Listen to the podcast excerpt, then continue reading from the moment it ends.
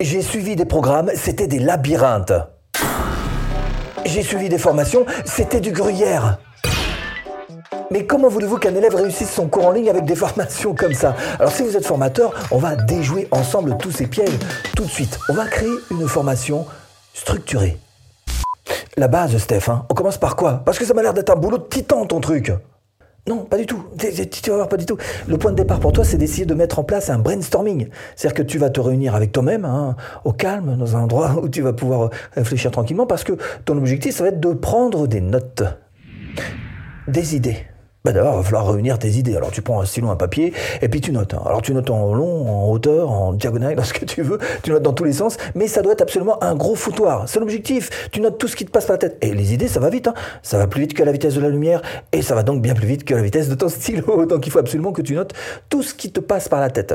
Et c'est dans un deuxième temps seulement que tu vas chercher à organiser. Pas trop vite, pas tout de suite. D'abord les idées, ensuite tu vas chercher à les organiser.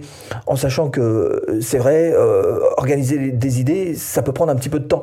Mais c'est pas grave, encore une fois, ne te mets pas de pression. Quand on commence, euh, on ne sait pas exactement comment est-ce qu'on navigue. Donc tu te laisses le temps, tu es patient pour poser des idées et pour les organiser. Ensuite, il va falloir que tu réunisses tes idées. Voilà, on y arrive à l'organisation. Là, on y est cette fois en plein dedans. Et pour ça, c'est très simple. Il faut juste que tu fasses des groupes d'idées. Mais là encore, tu te laisses carte blanche pour faire un peu ce que tu veux dans ces groupes d'idées. Tu changes, tu bouges les idées, tu les bouges d'endroit. On s'en fout. Pour l'instant, encore une fois, il s'agit juste de tout poser sur papier. Et il faut que tu te laisses une grande liberté pour pouvoir y mettre un maximum de choses.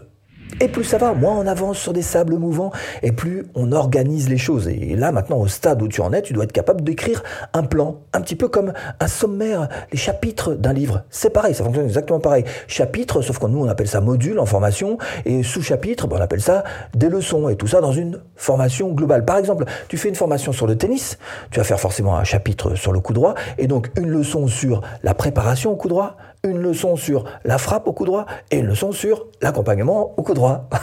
Donc là, tu as bien disséqué les choses. Alors, pas, te focalise pas trop sur la longueur des leçons, des chapitres, tout ça, ça peut être très inégal. Par exemple, si tu fais euh, bah, un chapitre sur l'amorti, peut-être que ça va te prendre, allez, trois leçons, alors qu'un chapitre sur le revers, ça va t'en prendre 15. Mais là, encore une fois, tu cherches pas à égaliser les choses. Non, non. Ton objectif, c'est d'aller, de faire en sorte que ton élève avance le plus vite possible. Bon, et c'est tout, hein, parce qu'au niveau de l'organisation, moi, je suis pas trop fort quand même. Non, bah non, c'est pas tout. Hein. Il y a encore des choses à faire. On va continuer ce briefing avec toi-même. Donc les idées, les groupes, le plan, et on avance. Là, tu peux commencer à réfléchir un petit peu quel type de cours tu vas mettre en place. En gros, pour simplifier, il y en a trois. Le premier, c'est le face cam, face caméra, là, comme là. Pareil, voilà, tu parles face à la caméra. Le deuxième, c'est d'y ajouter des visuels. Alors, euh, ça peut être des diapos, tout simplement, qui vont venir donc appuyer tes propos, ou qui vont simplement être une suite, une liste à puces une liste à puces que tu pourras développer à chaque fois euh, sur chacune des, des, phrases qui seront marquées, par exemple, sur ta diapo. Donc ça, c'est une deuxième possibilité. Et puis la troisième, elle est importante aussi, c'est de pouvoir faire des démos, démontrer. Alors ça va te permettre d'avoir un petit peu de, crédibilité, puis ça va surtout permettre à tes apprenants d'apprendre beaucoup plus facilement s'ils ont des choses qui sont montrées concrètement euh, sur euh, les vidéos que tu vas faire. Alors évidemment, le mieux c'est même carrément de pouvoir mixer les trois, hein. c'est-à-dire en fait un, peu de face cam de temps en temps, un peu de, visuel à la place ou un petit peu des deux, hein. ton visuel avec toi dans un face cam, et puis de temps en temps passer aux démos. Alors si c'est du tennis, encore une fois, effectivement, voir quelqu'un qui fait un, un coup droit parfait et chercher à le, à le représenter euh, visuellement, mais aussi en le découpant, en arrêtant, en faisant des arrêts sur image, etc., tu te rends bien compte que ça a une véritable valeur pour ton apprenant.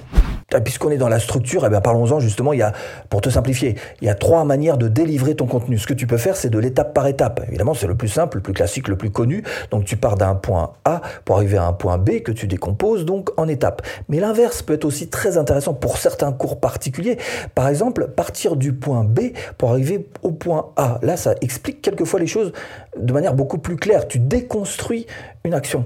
Autre chose que tu peux faire, c'est, c'est la deuxième possibilité, c'est de faire euh, du par semaine, par exemple. Bah, tu fais une formation sur le tennis, tu peux très bien faire une première semaine de ta formation qui va être axée sur euh, le service, la deuxième semaine qui va être axée sur le coup droit. Bref, tu crées un genre de ligne temporelle que la personne va suivre. C'est encore, c'est quelque chose de très intéressant. Et puis la troisième manière, c'est vraiment si ça, ton cours ne rentre dans aucune de ces deux catégories précédemment euh, citées, eh bien qu'est-ce qui te reste à faire? C'est à faire un grand cours magistral. Là encore, c'est quelque chose qui fonctionne très très bien. Tu rentres pas dans ces structures-là en particulier, mais par contre, il faut quand même que tu sois suffisamment bien organisé pour ton contenu, hein, pour que ce soit euh, encore une fois très digeste. Mais tu peux très bien faire, et pourquoi pas même en face cam, je suis en train, comme je suis en train de le faire là face à toi, un très grand cours magistral pour expliquer certaines choses en particulier.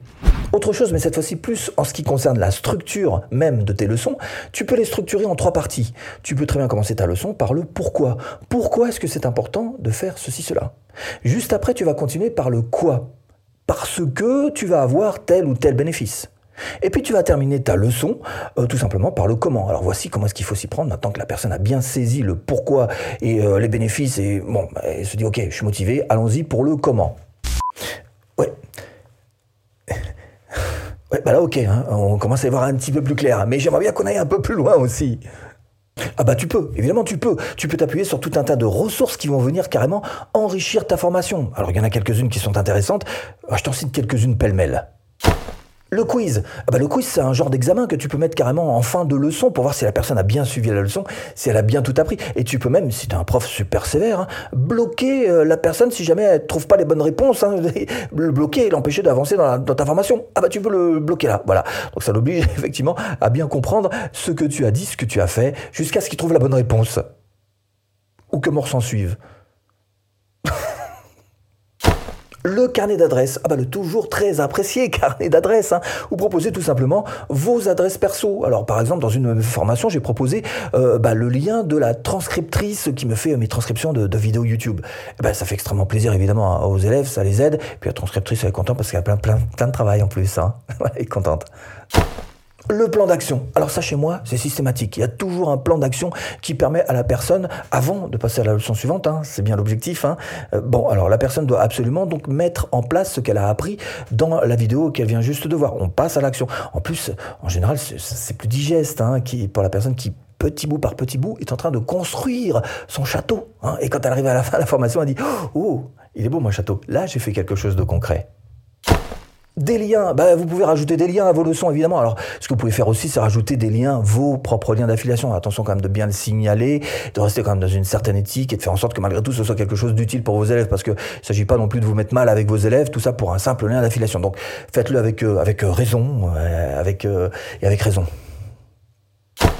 les outils et encore de bonnes adresses bah, Proposez tout un tas d'outils qui vont venir évidemment aider votre apprenant en sachant qu'il faut juste essayer d'éviter les, trop grandes différences qu'il peut y avoir. Si vous avez par exemple une formation pour les débutants et vous proposez des outils pro, il va y avoir un décalage qui va pas vraiment aider vos apprenants. Donc faites-le avec, euh, avec finesse. Un PDF, évidemment, eh, vous allez pouvoir euh, développer peut-être certains aspects de votre leçon sur ce PDF. Vous allez pouvoir peut-être proposer tout simplement une synthèse, un résumé de votre leçon, un template, un gabarit, un modèle, bref, tout ce qui peut aider tout à fait concrètement votre apprenant. Du soutien, évidemment, ça c'est super important. Alors mettez en place un support, peut-être une boîte à questions, pourquoi pas, un groupe là aussi, euh, faites des, des, coachings euh, de groupe, des coachings personnalisés. Bref, il y a tout un tas de choses à mettre en place. Et je sais qu'au fond de vous, la question que vous vous posez, c'est certainement euh, comment est-ce que je pourrais bien créer une formation qui soit rentable. Eh ben c'est précisément ce que je vous propose de faire tout de suite en cliquant ici. Hmm